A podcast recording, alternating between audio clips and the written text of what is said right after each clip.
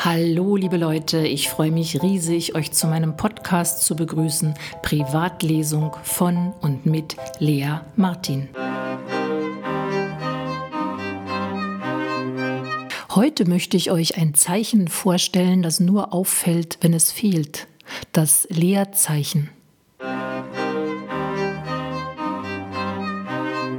Auf Tastaturen steht für das Leerzeichen die größte Taste bereit.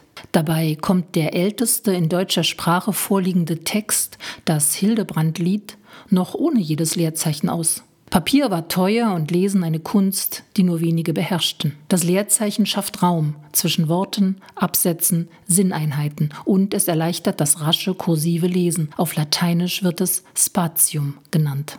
Der Sprachwissenschaftler Professor Dr. Norbert Fries hat sich intensiv mit dem Leerzeichen befasst. Ich habe mich mit ihm und seiner Frau Christiane Fries getroffen, um mehr über dieses unsichtbare und doch so wichtige Zeichen zu erfahren. Was ist so wichtig daran? Ja, dass das Spatium und Weißräume allgemein Segmentierungen bedeuten, die absolut notwendig sind für den Leseprozess, ne? für den modernen Leseprozess, muss ich sagen. Ich deute das ja schon an, dass der moderne Leseprozess daran gebunden ist, dass man schnell lesen muss. Die Schnelligkeit spielt hier eine große Rolle, dass man in der deutschen Schriftsprache zahlreiche weitere Strategien verfolgt, wie Groß- und Kleinschreibung zum Beispiel oder auch Absatzeinrückungen und sowas, die es eigentlich unnotwendig machen, in bestimmten Hinsichten ein Spatium zu setzen. Zum Beispiel ist es im Prinzip dafür nicht notwendig, weil wenn man Groß- und Kleinschreibung beachtet, dass man Substantive nochmal trennt. Ja? Warum sollte man das? Wir haben, wenn wir einen rechtsläufigen Text lesen, einen dextrograden Text, dann haben wir den Zeilen, ich sage Zeilensprung, das ist die Bewegung an den linken Textanfang, wieder an den linken Rand. Das geht ja in einem Sprung, das ist ja eine Bewegung, äh, die sehr schnell und automatisch geht. Ich fand das eigentlich auch ja, ein gutes Thema unserer Zeit, um mal so innezuhalten, zu fragen, ja, was ist Lesen eigentlich? Was ist das für ein Prozess, Lesen und Schreibprozess? Und was macht das mit einem?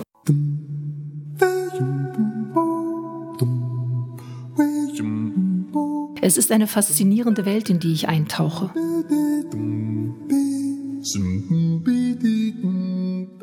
Professor Fries, der das Universum der Zeichen, Leerzeichen und Weißräume erforscht, und seine Frau, die seine theoretischen Überlegungen ergänzt, indem sie eine Erzählung über einen Bücherwurm geschrieben hat.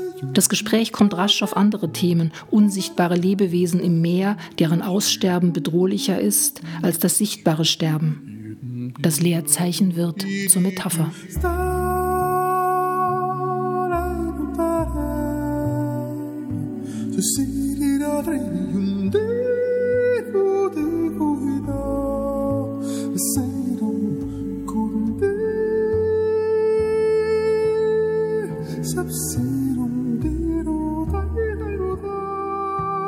Wir betrachten eigentlich immer nur das, was wir wahrnehmen, sehen, wobei wir noch nur einen kleinen Teil von dem eigentlich wirklich jetzt wahrnehmen, bewusst wahrnehmen, weil unsere Sinne sehr viel vielfältiger sind, als wir gemeinhin sagen. Also wir haben ja nicht nur einen Gesichtssinn und Gehör und so weiter, sondern auch unsere Haare sind ein Wahrnehmungsorgan, also durch statische Energie und so weiter. Was man am besten merkt, wenn man sich abschneidet. Ich, also ich habe 20 Jahre lang mir eine Glatze geschnitten zum Beispiel und äh, habe mir unheimlich oft den Kopf gestoßen, auch nach Jahren noch, weil man einfach nicht mehr andere Objekte wahrnimmt mit den mit den Haaren. Ne?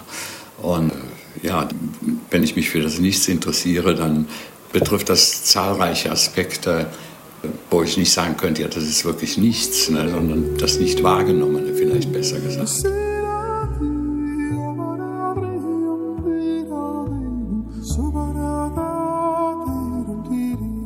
Also zum Beispiel das Spatium am Zeilenende nimmt man ja auch nicht wahr. Ne? Wenn man in Word wirklich, äh, man kann sich da ja die Absatzzeichen und die Leerzeichen anzeigen ja. lassen. Ne? Wenn man das äh, wirklich richtig lektoriert, ich habe viele Texte lektoriert, dann gehört auch nach dem Punkt bei einem Absatz nicht noch ein Leerzeichen hin. Und natürlich sieht man das nicht, wenn das gedruckt wird, aber es ist eine Information im Text, die unter Umständen beim Setzen äh, zum, äh, zu Schwierigkeiten führen kann. Ne? In Texten ist das Leerzeichen ein freier Raum. Um aber einem Computer zu erklären, was ein Leerzeichen ist, muss es in eine Programmiersprache und damit wieder in Zeichen übersetzt werden. In der internationalen Programmiersprache Unicode gibt es für jede Variante eines Leerzeichens eine eigene Zeichenfolge. Der Linguist und Medienkünstler Andreas Bühlhoff hat diese Zeichenfolgen für das Leerzeichen Englisch Space im Jahr 2018 als Büchlein herausgegeben, das immerhin 20 Seiten umfasst. Auf dem Poesiefestival im Jahr 2022 in Berlin habe ich das Heftlein in Händen gehalten und war doch überrascht, dass auch die Welt der Programmiersprachen eine eigene Literatur hervorbringt. Wenn man sonst denkt, Sprache ist ja etwas, was man intuitiv versteht, wenn man es mhm. liest, hat man also dieses Büchlein in der, in der Hand und gar nichts verstanden. Und das fand ich irgendwie auch sehr interessant. Ja, bei Programmiersprachen ist es natürlich besonders verflixt. Ne? Da ja. ist jedes Zeichen ein wirklich Zeichen mit Wert. Ne? Ein wesentlicher Unterschied übrigens zwischen mündlicher Sprache und Schriftsprache. Ne? Ja, Schriftsprache ist, hat zwar den Vorteil, dass man die den Informationen zugrunde liegenden Signale vererben kann auf nachfolgende Generationen und so weiter explizit. Das ist bei mündlicher Sprache nur begrenzt der Fall. Kann man natürlich auch Volksbücher und sowas im Mittelalter äh, oder Volkslieder und so weiter sind solche Medien gewesen. Nichtsdestotrotz sind sie ungenauer. Ne? Also auch Volksmärchen, die kann man anders erzählen, als sie von der Generation vorher erzählt wurden und so weiter. Wenn sie schriftsprachlich niedergelegt sind, stehen sie fest irgendwie. Ne? Also eine Grammatik des mündlichen Deutschs, die gibt es, die kann man eigentlich kaum verfassen. Äh, denn wir machen so viele Fehler, äh, auch in dem, im mündlichen Sprachgebrauch, dass wir auch Menschen erkennen, die keine Fehler machen. Chinesen, die sehr häufig äh, sehr gut Deutsch lernen, oder, oder auch äh, Türk in, der Türkei. Ne?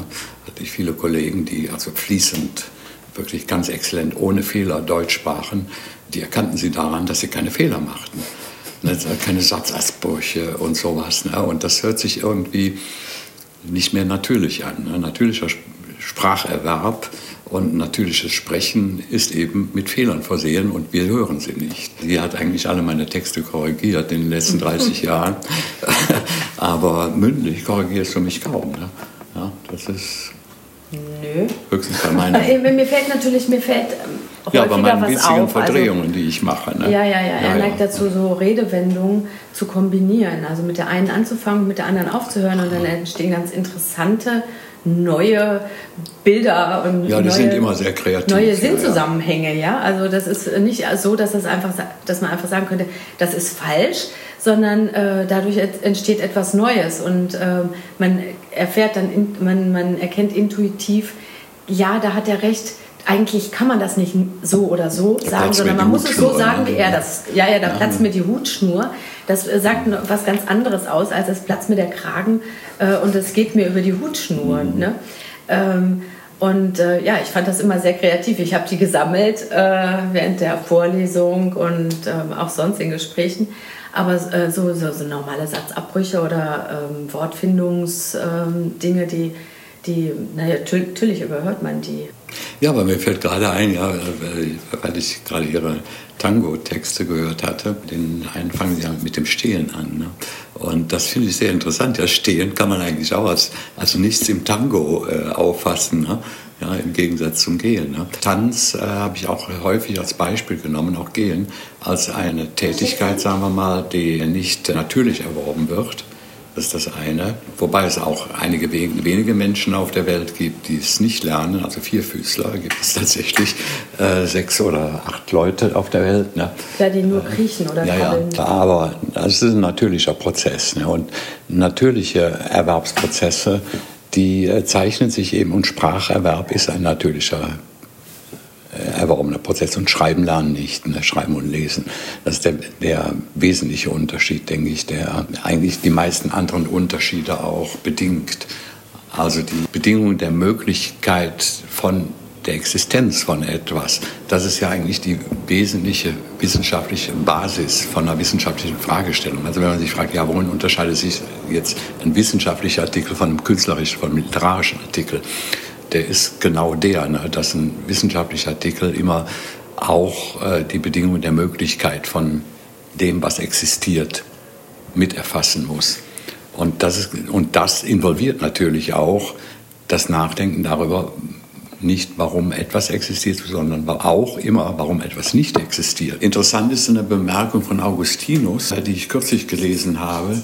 Also Augustinus selber hat noch ausschließlich laut gelesen. Ja. Und er war sehr erstaunt, als er mal einen berühmten Bischof besuchte und ihn, da wurde er in sein Büro gelassen und er, er pflegte äh, normalerweise leise zu lesen. Und das äh, schreibt er in irgendeinem Brief, äh, den, den ich gefunden habe, dass, das, dass er ganz verwundert war. Ne? Ja, also das leise Lesen, das wurde zu, also im 4. Jahrhundert nach unserer Zeit, Rechnung wurde er noch, wurde das leise Lesen noch als ausgesprochen suspekt betrachtet das hat ja auch was Suspektes, ne? dass man sagen kann, okay, das, was du leise liest, ist... Äh, entzieht sich auch der Umwelt. Entzieht sich der Umwelt. Ja, ne? nicht nur sich, sondern, sondern, ja, ja. sondern es entzieht den Lesenden der Umwelt.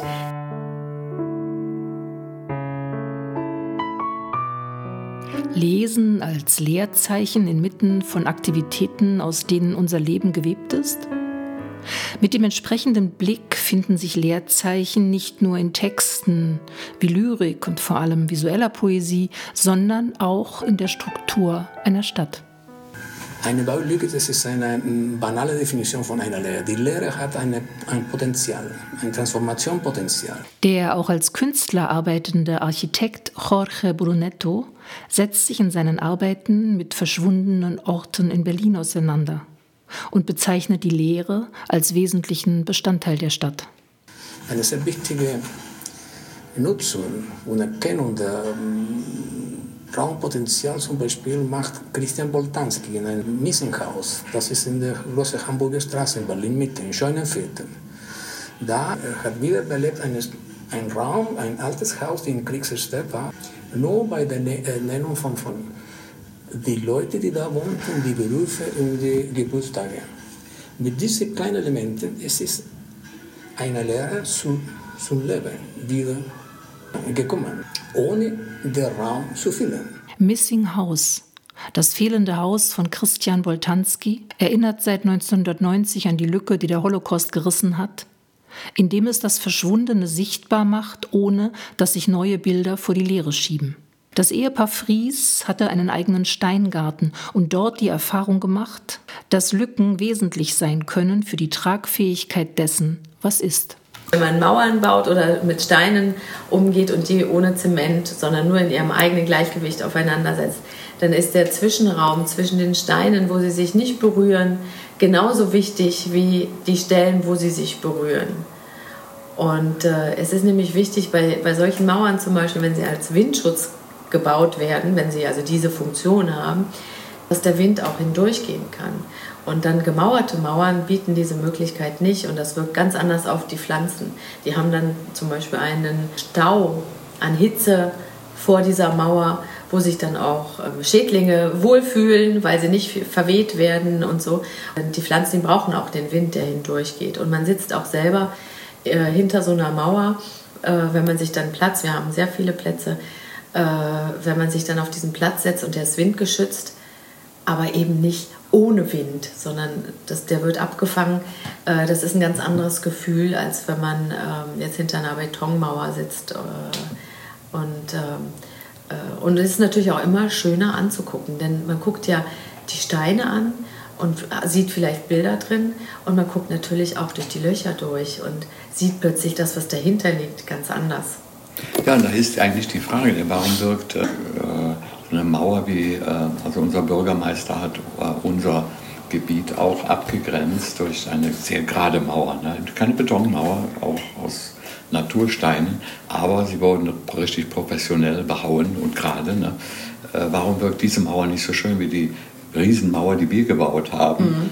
Ja, die haben wir aus den alten Steinen wo die alte Mauer war an der Straße, die haben sie eingerissen und da haben wir gesagt, äh, wir würden damit gerne arbeiten. Die alte Bevölkerung, also sie konnte Funktionalität mit Ästhetik verbinden. Das ist das Interessante, denn die meisten alten Mauern, die wurden, was weiß ich, vor 40, 50 Jahren gebaut. Ne? Und stehen ja äh, auch Und stehen noch, immer noch und äh, sehen viel schöner aus. Ne? warum empfindet man das als schöner? Man kann es schwer sagen. Also insofern äh, kann man schon sagen, man kann mit Steinen eigentlich ähnlich, ähnlich umgehen als Kunstwerke wie mit Worten. Also für mich besteht da kein großer Unterschied. Ja, Worte sind ja auch Textbausteine, ja? wenn man das mal so ja, ja. metaphorisch ja, sagt. Das ist wieder dein Wort.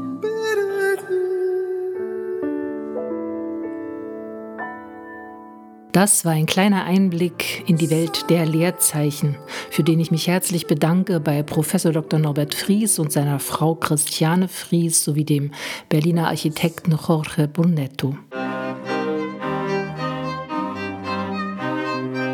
Was das Ganze mit meinem Hauptthema zu tun hat, dem Verhältnis zwischen Realität und Fiktion, darum geht es in der nächsten Folge von Privatlesung. Seid neugierig, seid dabei, ich freue mich auf euch, eure Lea.